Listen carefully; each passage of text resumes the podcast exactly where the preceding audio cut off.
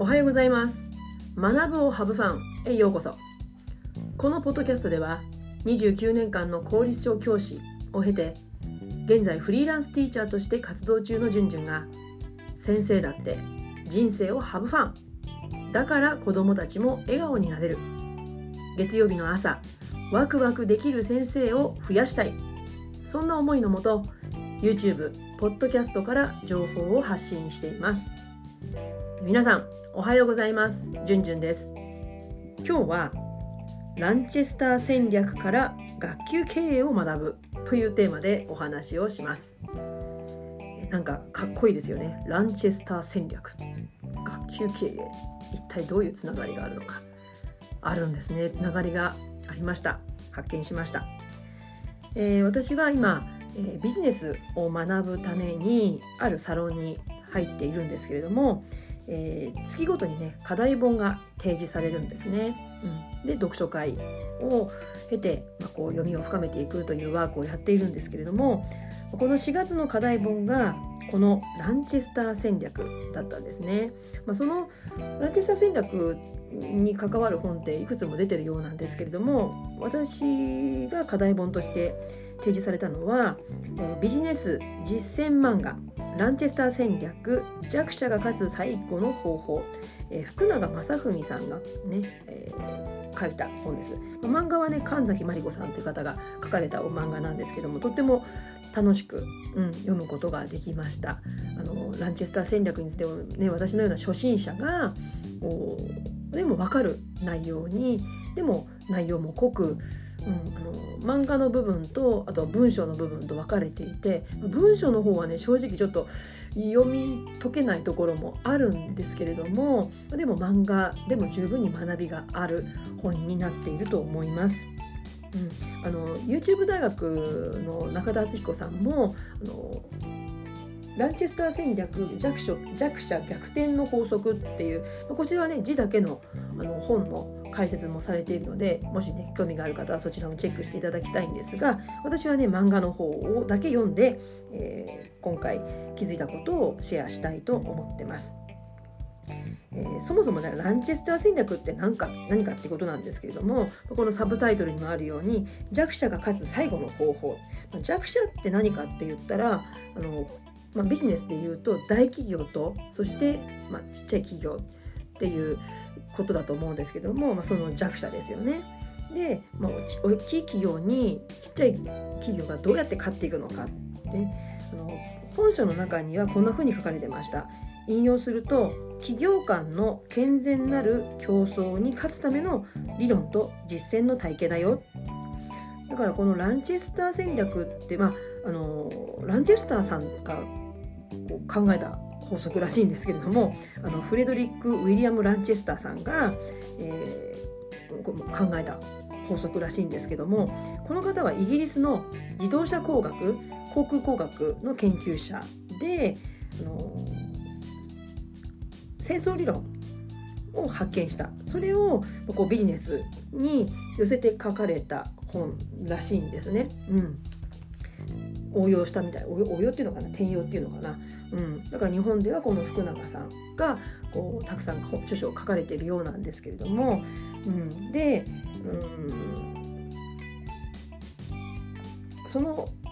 この漫画のね本の目次には、え全部でね5つの項目があって、まあ、これが結局ランチスター戦略で、まあ、それをこう自分のビジネスに当てはめながらこう勝ち抜いていくっていうことだと思うんですね。でその5つを紹介すると1つ目は局地線郵便局の局に地面の地局地線そして2つ目が一点集中主義。3つ目が差別化。4つ目が接近戦。5つ目がナンバーワン主義。この5つが書かれていました。で私はこの、最初のこの3つ局地戦一点集中主義差別化、まあ、ここの3つがうんまあ、特に一点集中主義かなこれが学級経営につながるなって思ったんですね。うん、つまりどういうことかっていうと学級経営のこうやりたいこと学級経営のやりたいことって変だな、うん、クラスをこう1年間ねやっていく中で自分があこういうことも子どもたちにやってあげたいあんなこともやってあげたいってやっぱりこう教師って、うん、子どもたちのためにいろんなことやってあげたくなっちゃうんですよね、うん、そういう差がなんですよね、うん、だけどあれもこれも手を出すとパンクしちゃうよ。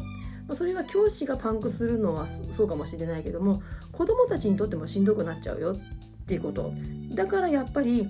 こう学級経営も柱を絞ってやっていきましょう。一点集中主義してしま一点集中でやっていきましょうっていうことにつながっていくんですね。じゃあ具体的にどんな体験が自分にあったか。だから一点集中主義が大事だよって思うようになったかなんですけれどももう私まあ、今もねあのイエナプランオランダのイエナプラン教育の専門教員の資格を取得するために、まあこう、勉強会に参加しているんですけれども、まあ、それよりも前ですねだから教員を辞める前だから、うん、30代半ばぐらいから40代にかけて、まあ、いろんな勉強会に参加してきたんですね。まあ、もちろん教育書も読んできました。でその中でやっぱりあれもやってあげたいこれもやってあげたいってやっぱり思っちゃうんですよね子どもたちに。で、まあ、その代表としては私こう40代ぐらいかなの時にあの岩瀬直樹さんっていうあのこの方ももともとは公立小学校の先生だったんですけども今はねあの風越学園っていうあの長野のね学校にいらっしゃる方なんですけれども、まあ、その方が書かれている本にすごく影響を受けてきたんですね。で、まあ、彼がやってきたその実践を私も取り入れていきたい子どもたちにやらせてあげたい、まあ、そういう方たくさん教員の中にいらっしゃると思うんですけども、まあ、私もそういうふうに思っていてで、まあ、彼がやってきた実践例えば振り返りジャーナルだとかあとサークル対話だとか、えー、自立学習だとかあとは教室リフォームとか、まあ、そういった、うんまあ、自学ノートだとか、まあ、そんな実践がね、あの、あるんですけれども、ま、そういったことをやってあげたいって思ったんですね。でまあ、ここに今挙げたもの全てが一気にやったわけじゃないんですけれども、うん、教室リフォームとそれから振り返りジャーナルかな、ま、この辺りをあとサークルタイムもやったかなこれを初めての段階で初めてやるっていう時に、うん、初めてやる年に一気にやった時があったんですね。まあ、そうすると私にとっても初めてだし、うん、未知な部分がたくさんあるにもかかわらずいっぺんに導入したことで私もこうあれもやんなきゃこれもやんなきゃっていうこうテンパってしまったことがあったんですね。うんまあ、そうするとどうなるかっていうとこうやりたいということがあることはねあの子供にとってももちろん幸せにつながるわけだし教師もね子供たちにやってあげてるという実感が得られるのですごくいいことではあるんだけれどもやっぱりね学校って、まあ、以前のポッドキャストでもお話ししましたけどもやらねばならないことがたくさんあるんですよね。でそこにプラスしてやりたいことやらねばならないこととやりたいことがこううまくこう融合されるようにしていけばいければ余分余分なねあの時間は使わなくては済むんだけれども初めてやる時ってなかなかそうはいかないんですよね。どれをはしょってどれに時間を投入していくかっていうこともよくわからないまま、うん、やっていこうとするとプラスの時間が生じてしまって教師も子供もパンクしてしまう。だからやっぱり足し算の考え方であれもこれもやっていくことのこう弊害というのを私は自分で身をもって体験しているんですね。うん、だからやっぱりこう新しいことを一つやりたいと思ったらまずは一点集中でやっていくでその中で少しずつ自分なりにアレンジを加えていくっていう段階を経た方が教師も子供もこう首を絞めなくて済むんじゃないかな。でそうしていくことによってあやらねばならないことにアレンジしていくこともそういう工夫もできるようになっていくと思うのでいっぺんにいろんなことをやってあげたいっていうとちょっと厳しくなっちゃうんじゃないかなって思いました、まあ、そんな体験と、まあ、今回のねランチェスター戦略を読んだ中で、えー、つながった考えがつながったということを今日ご紹介しました。まあね、この教育書教員ってね教育書、まあ、よくうろうろすると思うんですけども教育書のコーナーだけを見ているとおそらくランチスター戦略って出会わなかったと思うんですよね。まあ、アドラー心理学とかっていうのは心理学のところ本棚にも置かれてるし教育書のところにも置かれているけれどもなかなかランチスター戦略って出会わない本だと思うんですね教員が。なので私はもともとビジネス書読むのが好きだったので今回ねサロンのワークとしてこの本に出会うことで自分の過去の体験とそしてビジネスで大事なことがつながったということで、今日紹介させていただいたんですけれども是非ねあのいろんな、ね、本屋さんにいた時にいろんなジャンルの本を見ることって大事だなって改めて感じました。はい、えー、今日はランチェスター戦略から学級経営を学ぼうというテーマでお話をしました。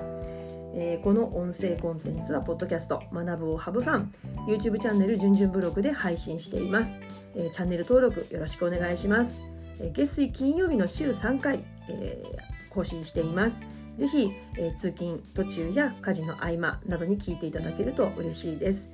えまたね Twitter や Instagram もやっていますうんまあ、主にねあの教育に関わることを発信したりまた日々のね気づきなども、え写真や文章で、えー、アップしてますのでぜひそちらもチェックしてください。えー、YouTube、Spotify の自己紹介欄にリンク貼ってありますのでそちらからぜひ覗いてください。また、えー、このね放送をお聞きいただいた感想や質問がありましたら YouTube のコメント欄または、えー、専用メール、え作りましたのでそちらから送ってください、えー、メールアドレスは junjun1710 edu アットマーク gmail.com です、えー、それでは次回のポッドキャストまで Let's have fun! Bye!